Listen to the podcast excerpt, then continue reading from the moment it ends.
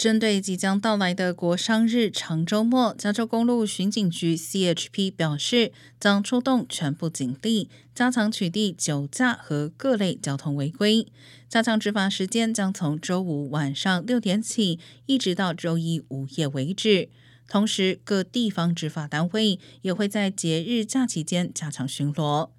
根据 CHP 的数据，去年共有九百七十九名驾驶人因为酒驾或药驾，在国商日长周末期间遭到逮捕，比二零二零年的八百五十四人要明显增加。